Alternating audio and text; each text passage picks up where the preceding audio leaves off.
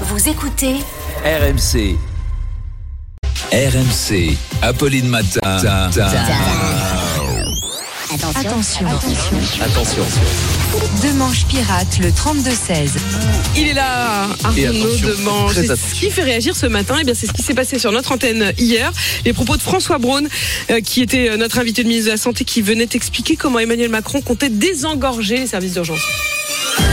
Et oui, c'est la promesse de la semaine, sauf que c'est mission impossible d'après de nombreux soignants.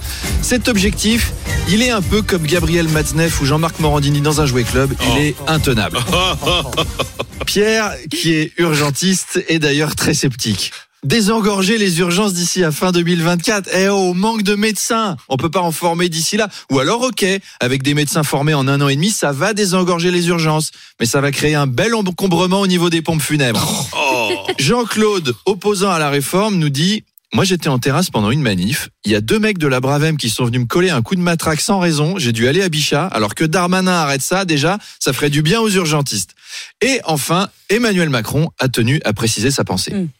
Désengorger les urgences, c'est l'affaire de tous. Alors je demande solennellement aux Français de tomber moins malades. Et vous pouvez aussi apprendre à vous soigner chez vous. Si vous avez besoin de vous faire des points de suture, mamie a une machine à coudre. Et quand on sait faire un ourlet à des rideaux, on peut recoudre une plaie ouverte. Je suis désolé. On fait participer les retraités. Mémé, elle fait des, chaînes, des scènes de chasse à cour brodées. Elle a mis deux ans à faire cette merde de 2 mètres 50 de large au point de croix. Elle peut suturer une plaie de 4 cm. Faut pas déconner.